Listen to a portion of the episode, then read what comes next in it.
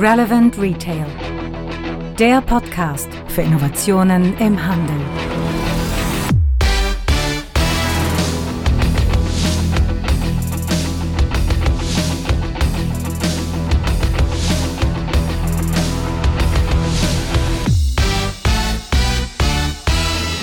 Ja, und hallo zur Folge 43 unseres Retail Innovation Radios. Ja, mein Name ist Frank Rehme. Ich beschäftige mich seit vielen Jahren schon mit Innovation im Handel und ich freue mich, dass wir jetzt die nächsten Themen in dem Bereich besprechen. Ja, und unser Sponsor ist auch heute wieder Payback, das innovative Loyalty-Programm für Handel und Dienstleistung. Vielen Dank in Richtung Payback an dieser Stelle für diese freundliche Unterstützung. Ja, und einfach keine Zeit verlieren. Fangen wir sofort an mit den Themen von heute. Ja, zuerst werden wir einen Rückblick über die NRF, National Retail Foundation, die große Show in New York geben. Dann werfen wir einen Blick in den Kalender. Was gibt es an interessanten Terminen, die es sich lohnt, in seinen Kalender mit reinzubringen? Und das zweite Hauptthema dreht sich um Curated Shopping. Okay, legen wir gleich los. Die NRF National Retail Foundation ist der amerikanische Handelsverband. Der macht einmal pro Jahr, und zwar immer in der zweiten Januarwoche, eine große Konferenz und Messe in New York. Der schlaue Podcast-Hörer und Zukunft des Einkaufensleser weiß natürlich, dass wir seit Jahren schon in jedem Jahr auch vor Ort sind und darüber berichten, was in der Branche gerade abgeht, was innovative Lösungsanbieter dem Handel da anbieten und was innovativ in deren speziellen Innovation Yard, den die da aufgebaut haben, dann gezeigt wird. So, und jetzt werdet ihr mich sicherlich fragen, was waren denn dies Jahr die Highlights? Und da muss ich echt so ein bisschen passen, denn richtig echte Highlights, wo ich sagen würde, wow, habe ich bis jetzt noch nicht gesehen, war dies Jahr leider nicht zu entdecken. Und die Gründe können verschieden sein. Wir haben uns viele Gedanken darüber gemacht und kommen eigentlich zu zwei Hauptgründen, warum gerade in diesem Jahr auf der NRF so wenig, ja, ich sag mal, Upfront Technologies gezeigt wurden. Der Grund Nummer eins ist, der US-Handel ist gerade in einer echt dicken Krise. Die großen Warenhäuser äh, sind alle wirklich unter Druck geraten, die Lebensmittler genauso. Und ähm, das ist natürlich ein Signal auch an die Lösungsanbieter, dass man sich jetzt nicht unbedingt mit Themen von übermorgen beschäftigen will, sondern eher mit Themen von heute, die einen richtig gerade mehr Umsatz bzw. mehr Rendite bringen. Der zweite Grund kann sein, dass eine Woche zuvor in Las Vegas die Consumer Electronics Show war. Die CES selber ist sehr B2C-lastig und es könnte natürlich sein, dass viele der klassischen Zukunftsthemen wie zum Beispiel AR, VR oder auch dieses Thema 3D-Druck und so weiter dort gezeigt wurde und diesmal dann nicht auf der NRF. Ja, trotzdem war AI, also Artificial Intelligence, fast an jedem Stand ein Buzzword, selbst an Ständen, die überhaupt kein AI hatten, wo eine einfache Bilderkennung schon als AI verkauft wurde. Interessant auch das Thema kassenlose Stores, was dort sehr stark zu entdecken war. Amazon Go als Vorbild genommen sah man sechs verschiedene Szenarien, wo Amazon Go nachgebaut wurde. Also ganz viele Kameras oben unter der Decke, die registriert haben, wer jetzt was aus dem Regal nimmt, wieder zurückstellt oder auch damit den Laden verlässt. Und man sieht, dass sich speziell da auch die Lösungsanbieter denken, Mensch, der Handel, der ist gerade so unter Druck, dem müssen wir Lösungen an, anbieten, wo er letztendlich weniger Kosten hat. Und jeder, der schon mal eine P&L von so einem Retail-Store gesehen hat, weiß, dass der Kassenprozess mit seinen ganzen technischen Ausrüstungen sehr, sehr kostenintensiv ist. Ja, insofern stand auch sehr stark dieses Thema OPEX, also Operational Excellence, im Mittelpunkt. Selbst die großen Lösungsanbieter wie IBM und SAP haben gezeigt, wie man effizienter Analysen über den Store machen kann, Analysen über seine komplette Supply Chain, um damit dann effizienter zu werden. Was gar nicht da war, aber das haben wir auf der NRFE noch nie gesehen, ist Technologie, die den Kunden begeistert. Die irgendwo dafür sorgt, dass man emotional angesprochen wird, dass man Lust hat, Dinge zu kaufen, die man eigentlich überhaupt nicht braucht. Ähm, aber das findet eher auf der Euroshop statt, findet man eher da, denn da ist ein ganzheitliches äh, Angebot äh, auf der Messe zu sehen. Aber wir haben trotzdem alles schön zusammengepackt in einem Film.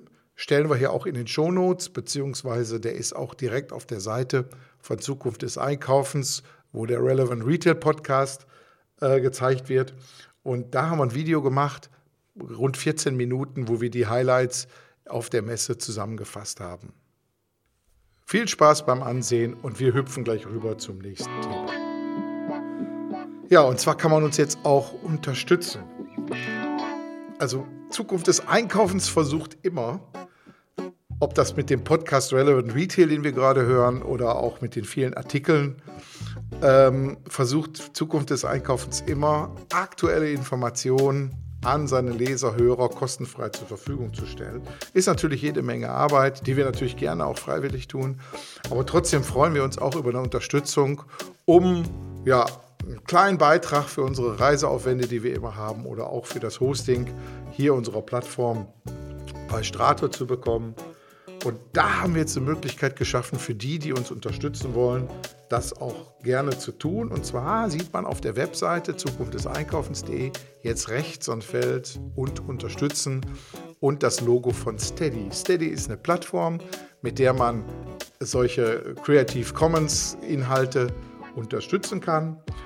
Ähm, es gibt da Pakete, die kann man sich aussuchen und ab 5 Euro pro Monat kann man uns dann auch etwas Gutes tun und dafür sorgen, dass dieses Retail Innovation Radio und natürlich auch die ganzen Beiträge, die in Form von Artikeln gepostet werden, auch weiterhin kommen.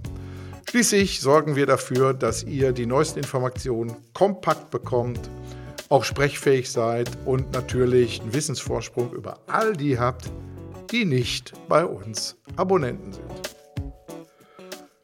Ja, dann gehen wir gleich weiter noch zu den Terminen. Ganz wichtig, am 7.2. in Langenfeld findet wieder die Vitail statt. Vitail, das Kompetenzforum für Handel und vitale Innenstädte, bespricht auf dieser Veranstaltung wieder, wie man Innenstädte beleben kann, den Handel dementsprechend auch nach vorne bringt und welche Formate dafür sorgen, dass wir auch morgen noch Erlebnisräume, Innenstädte genießen können. Also für alle die, die sich mit den Themen beschäftigen, ist die Veranstaltung offen. Unter vtail.de oder auch hier in unseren Shownotes kann man sich da anmelden. Ich stelle hier die Informationen dementsprechend auch zusammen und wir freuen uns, euch dort begrüßen zu dürfen.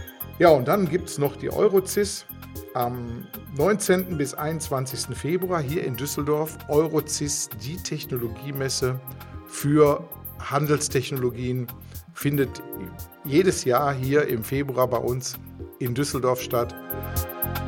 Wir sind auch an zwei Tagen da. Einmal, weil wir in der Jury des Popeye Awards sind, zu dem ich gleich noch etwas erzähle. Aber auch natürlich, um über die Messe zu gehen, interessante Leute zu treffen und uns selbst auch zu informieren über die Themen von morgen. Wir werden natürlich auch hier an dieser Stelle über die Eurocis berichten. Denn wir gehen mit der Messe gerade eine Medienkooperation ein, aber dazu in einer der nächsten Folgen dann mehr. Ja, so viel dazu. Dann kommen wir jetzt zu unserem zweiten Schwerpunktthema und zwar das Thema Curated Shopping. Curated Shopping eigentlich die Kernkompetenz des stationären Handels, wurde aber vor ein paar Jahren schon gehijackt vom E-Commerce. Wenn wir uns anschauen, wie Outfittery und Modomoto die Menschen begeistert, indem sie den Menschen Pakete schickt, in denen personalisierte Styles enthalten sind, dann hat der E-Commerce dem stationären Handel eigentlich seine Kernkompetenz weggenommen. Aber wir hatten ja mal über meinkleiderzimmer.de berichtet. Ich stelle den ursprünglichen Artikel mal hier auch in die Shownotes. Drei Schwestern, die sich gedacht haben, wie kann man Fashion Retail eigentlich interessanter machen für Zielgruppen, die man bis jetzt immer nur als reine Schnäppchen bzw. Bummelkäufer hatte. Und die haben sich etwas einfallen lassen. Was genau, hören wir jetzt mal im Interview. Band ab. Zukunft des Einkaufens Relevant Retail Podcast hat heute Sonja Kaiser am Rohr. Sonja, erzähl doch mal ein bisschen über dich und über euer spannendes Format. Hallo erstmal, mein Name ist Sonja Kaiser. Ich bin die mittlere der drei Schwesterherzen. Wir Schwesterherzen haben fünf Einzelhandelsgeschäfte für Textilien im Baden-Württemberg und äh, wir verkaufen ein gemischtes Damensortiment in, an verschiedenen Standorten. Bruchsal, Bretten, Mühlager, Pforzheim und Karlsbad sind wir zum Beispiel vertreten. Genau. Ja, und ähm, dieses Format habt ihr selber ja nicht von, vom Scratch auf neu gegründet, sondern ihr seid ja gerade dabei, dieses zu übernehmen. Ne? Erzähl mal da ein bisschen drüber. Ja, also wir drei Schwesterher Schwesterherzen sind quasi die nächste Generation, die ins Unternehmen einsteigt. Ähm, Gründer unserer Firma ist mein Vater, ähm, der Leo Vogt. Der hat die Firma 1985 gegründet und hat ähm, fünf Filialen mit dem Namen Vogtmode ähm, gegründet oder ähm, ja. Und ähm, aus dieser Vogtmode, aus diesen Vogtmode-Filialen durften wir dann ähm, die Schwesterherzen machen, weil wir eben alle drei mit ins Unternehmen eingestiegen sind und er meinte, den Generationenwechsel, den müsste man eben auch außen am Haus lesen können. Und das haben wir gemacht. Ja, dann genau. aus, von, meiner, von meiner Seite auch nochmal ein Lob an deinen Vater, dass er so loslassen konnte.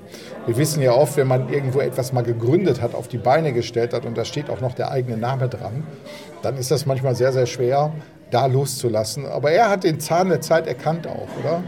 Ja, absolut. Also er ist jemand, er kann loslassen tatsächlich.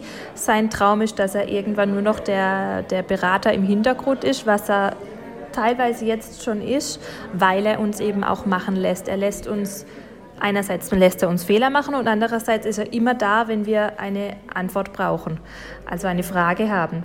Er ist aber auch derjenige, der die unangenehmen Fragen stellt und uns somit auch wirklich antreibt, dann mal doch ein bisschen äh, anders zu denken. Also er ist schon immer so ein bisschen ein Querdenker gewesen und das ist auch das, was den Erfolg ausgemacht hat. Und ähm, das ist auch die große Gabe, die er hat, dass er uns eben auch dieses Querdenken jetzt lernt. Ja, und dieses Querdenken konnte ich auch beobachten und so sind wir auch zusammengekommen. Ich habe mich durch Zufall äh, mit meiner Frau in so einen Schwesterherzenladen mal verirrt und war erstmal total äh, geflasht. Und jetzt erzähl doch mal euer Konzept. Die erste Frage, die ich habe dazu ist Modehandel. Mittlerweile einen über 30-prozentigen Online-Anteil da müsste man normalerweise sagen, wenn drei Akademikerinnen, was ihr seid, ähm, auf einmal in den Handel reingehen, Knochenjob eigentlich von vorne bis hinten und dann auch noch in den Modehandel, der so online dominiert ist, müsste man ja wirklich fragen, welchen Stoff ihr da gerade raucht. Aber ihr habt euch gedacht, man muss da mal frischen Wind reinbringen. Ne? Also tatsächlich hat meine Mutter wirklich gefragt, ob wir denn eigentlich noch ganz knusper sind. Ob wir wirklich wissen, was wir machen, als wir gesagt haben, wir steigen ein. Jede Einzelne hat das gefragt. Und äh, ja, wir sind ganz knusper, würde ich sagen. Wir sind alle in dem Unternehmen groß geworden. Ähm, wir haben alles von der Pike aus auf lernen dürfen. Jetzt sage ich dürfen, damals war es müssen. Und wir haben die Chance bekommen, ähm, eigene Fußstapfen zu setzen. Also wir haben eine große Herausforderung mit dem Onlinehandel, aber wir wissen eines, und zwar der Mensch, der persönliche Kontakt ist immer noch unglaublich wichtig und ich glaube auch, dass er in Zukunft noch viel wichtiger sein wird, weil wir immer weniger Kontakte wirklich zu Menschen persönlich haben. Und unsere Kunden, die unsere Kunden, die sind nicht nur Käufer und wir sind nicht Verkäufer, sondern wir sind Berater. Und dieses Beraten von Kunden ist das wirklich das, was uns Freude und Spaß macht. Also meine Schwester Gabi zum Beispiel, die kann, wenn sie den ganzen Tag im Büro hockt, dann dreht die durch, die muss irgendwann wieder zu den Kunden raus.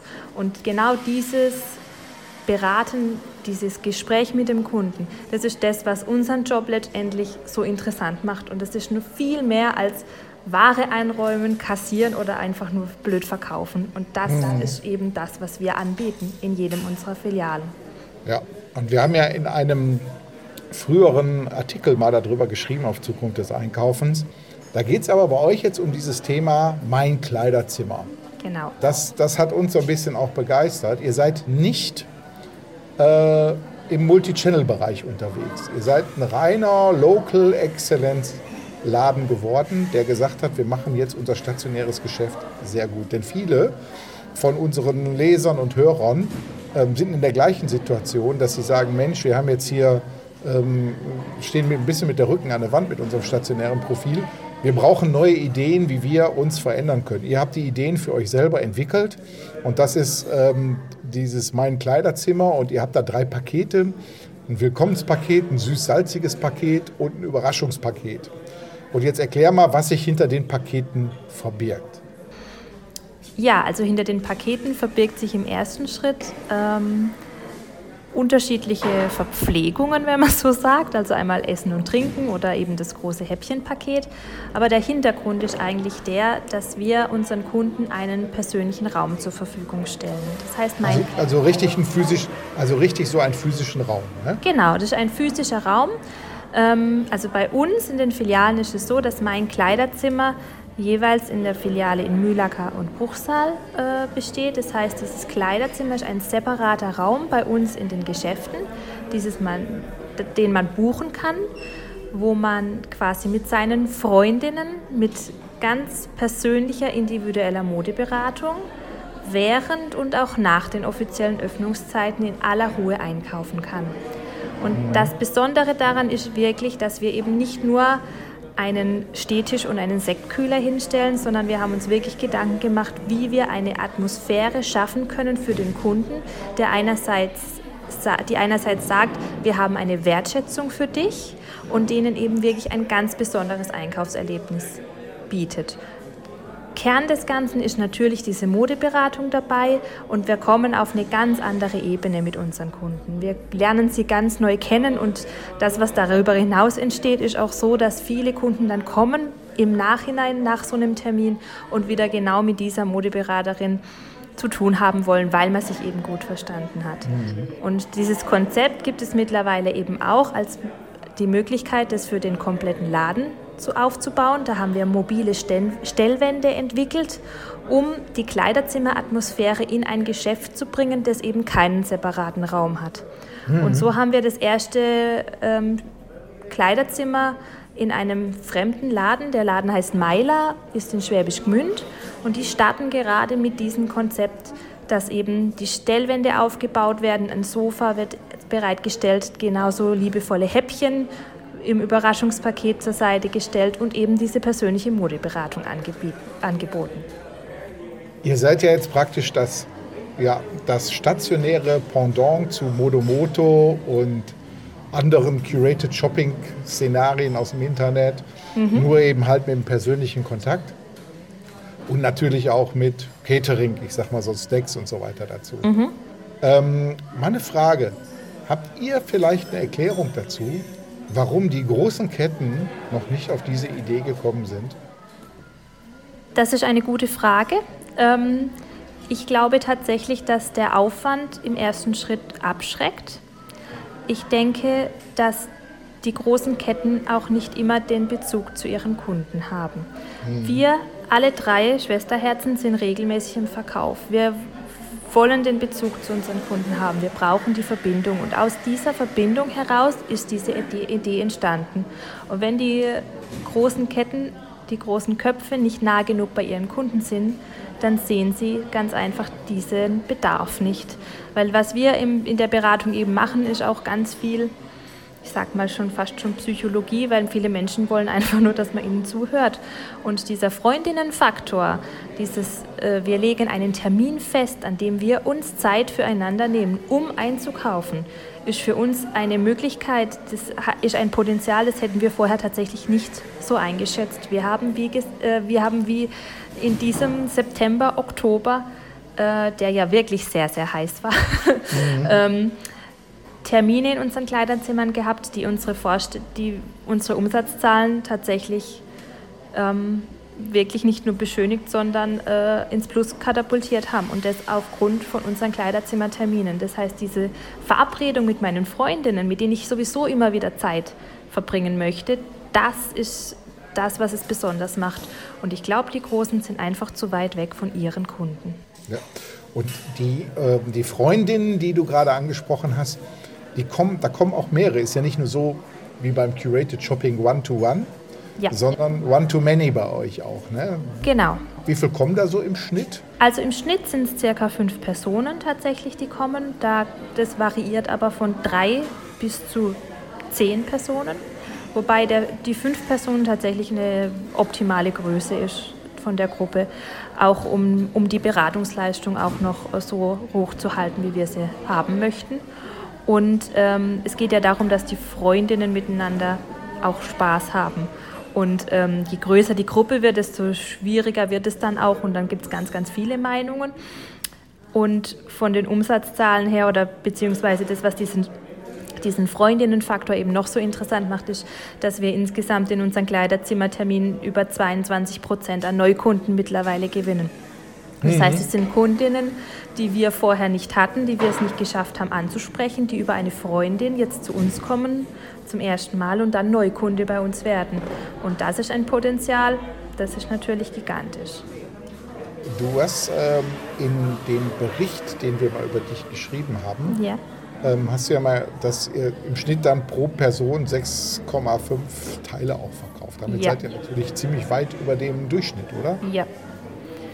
Tatsächlich ja. Also ähm, das sind die Zahlen, die wir jetzt erwirtschaftet haben. Also wir haben als, um, um das so in, der, in die Größenordnung zu fassen, wir haben jetzt ca. 80 Kleiderzimmertermine gehabt in zwei Filialen und ähm, haben dann über alle, über diese fast 400 Gäste, die es insgesamt waren, einen Bonschnitt von 6,6 geschafft.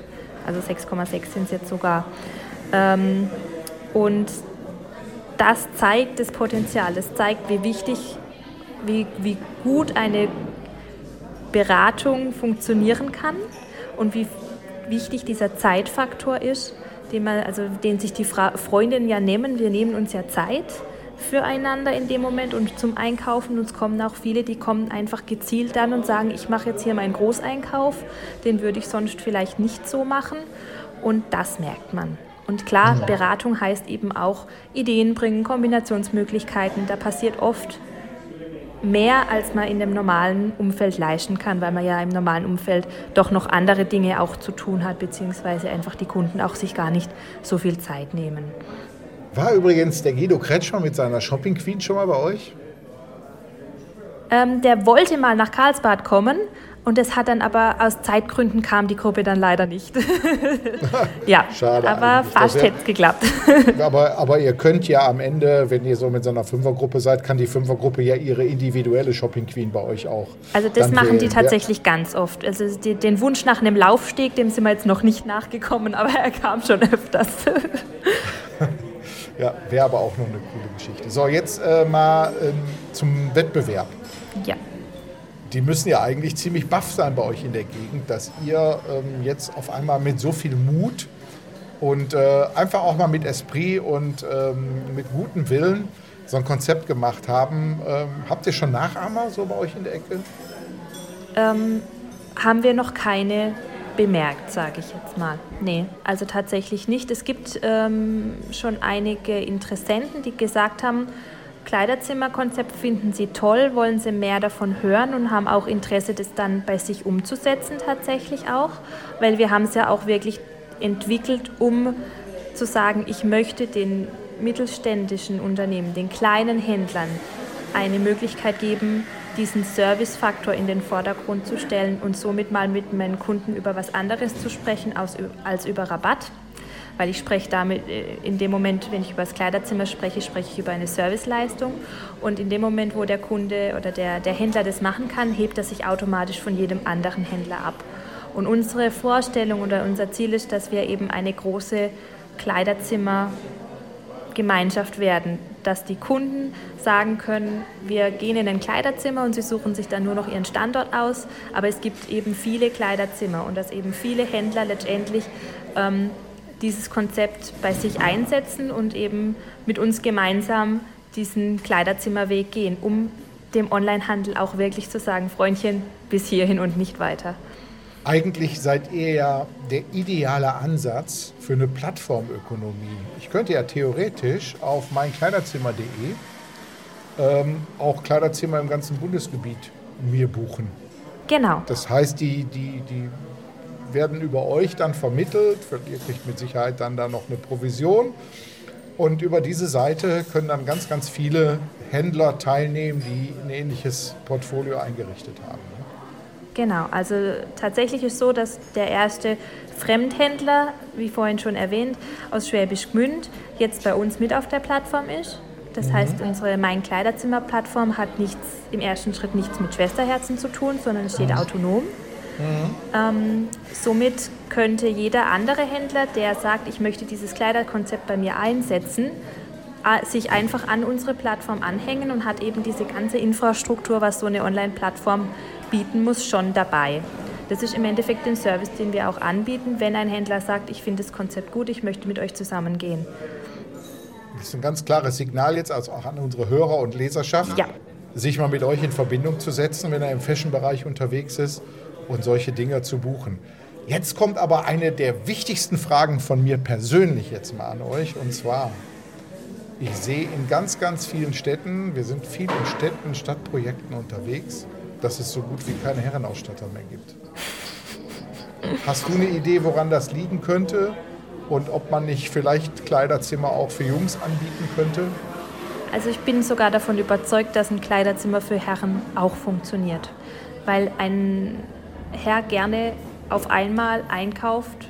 Also mhm. die, die Herrenkunden, die wir früher hatten, wir hatten früher auch ein Herrensortiment, ähm, die kamen wenig und wenn sie kamen, kamen sie heftig zum Einkaufen. Somit war äh, das immer ähm, eine relativ kurze Zeit, in der man wirklich gute Herrenumsätze machen konnte. Ähm, wir haben uns deswegen getrennt, weil wir als Schwesterherzen die Herren nicht mehr glaubhaft vermarkten konnten. Da mussten wir sagen, wir setzen unseren Fokus auf die Damenwelt. Ähm, prinzipiell ist mein Kleiderzimmer nicht äh, nur ein Damenkonzept, das kann mit Sicherheit auch für jeden Herrenausstatter funktionieren. Ähm, der wird andere Anforderungen haben, der wird vielleicht weniger Sekt und mehr Bier im Kühlschrank brauchen, aber ansonsten wird es bestimmt auch funktionieren absolut, bin ich fest von überzeugt. Also wenn ich bei mir mal gucke, neun von zehn Teilen, die ich besitze, habe ich irgendwo an Flughäfen gekauft. Denn da sind meistens sogar Herrenausstatter, muss man wirklich sagen. Ja. Die haben sich auf die Jungs spezialisiert. Gut, ja Sonja, vielen Dank. Ich danke für den Einblick hier. Ich sehe immer wieder, wenn stationäre Händler sich coole Gedanken machen, dass dann äh, man als einziges Problem hat, sein Wachstum zu managen. Und ich glaube, das ist bei euch auch der Fall, denn man braucht ja auch passendes Personal dafür. Der Faktor Personal, wie groß ist der bei euch? Also jedes Kleiderzimmer ist davon abhängig, wie gut die Mitarbeiter sind, die beraten. Das ist ganz klar. Wir haben in den Anfangszeiten sind wir bei jedem Kleiderzimmertermin war eine von uns dreien dabei, um zu lernen, wie es funktioniert, um, um zu verstehen, wie, wie so eine Dynamik passiert. Wir haben da ganz viel davon gelernt und, unsere, und unseren Mitarbeitern dann auch weitergegeben. Aber man braucht gute Berater, man braucht Menschen, die mit Herzblut dabei sind, die einen Draht haben zu anderen, die gern kommunizieren. Und das ist ein wesentlicher Faktor. Aber es gibt diese Leute da draußen. Und das Kleiderzimmer bietet eben auch ein ganz anderes Zeitkonzept, weil wenn wir Termine nach den Öffnungszeiten haben, heißt das nicht, dass das unbedingt, oh je, jetzt muss ich so lang arbeiten, sondern es ist auch die Möglichkeit für jemanden, der eben tagsüber nicht arbeiten kann, abends zu, wieder was für sich zu machen. Wir haben eine Mitarbeiterin, die kam, war im Mutterschutz in der Elternzeit und hat durch das Kleiderzimmer wieder arbeiten können, hat sich so gefreut, dass sie endlich wieder im Verkauf steht, dass sie wieder beraten darf und ist abends ihre drei, vier Stunden gekommen und das Kind war beim Papa versorgt und somit haben wir auch ein ganz neues Arbeitszeitmodell erschaffen. Und die Menschen, die gerne diesen Job machen, die werden, ähm, wir, haben, wir haben Mitarbeiter, die wollen nur noch Kleiderzimmer machen, sagen wir es mal so. Klasse. Ja, ich glaube, macht auch viel mehr Spaß dann. Stationärer Handel bleibt ein People-to-People-Business. Genau. Und wenn man die richtigen Leute dabei hat, ist man auch erfolgreich. Ja, Sonja, vielen Dank. Ich drücke alle Daumen, dass ihr weiter so eine gute Steigerung habt. Ich habe schon ein, zwei im Kopf, die ich mal ansprechen werde, auf eurer Plattform da teilzunehmen. Sehr gerne. Und wie gesagt, ich drücke die Daumen. Bis zum nächsten Mal. Vielen Dank. Tschüss. Tschüss.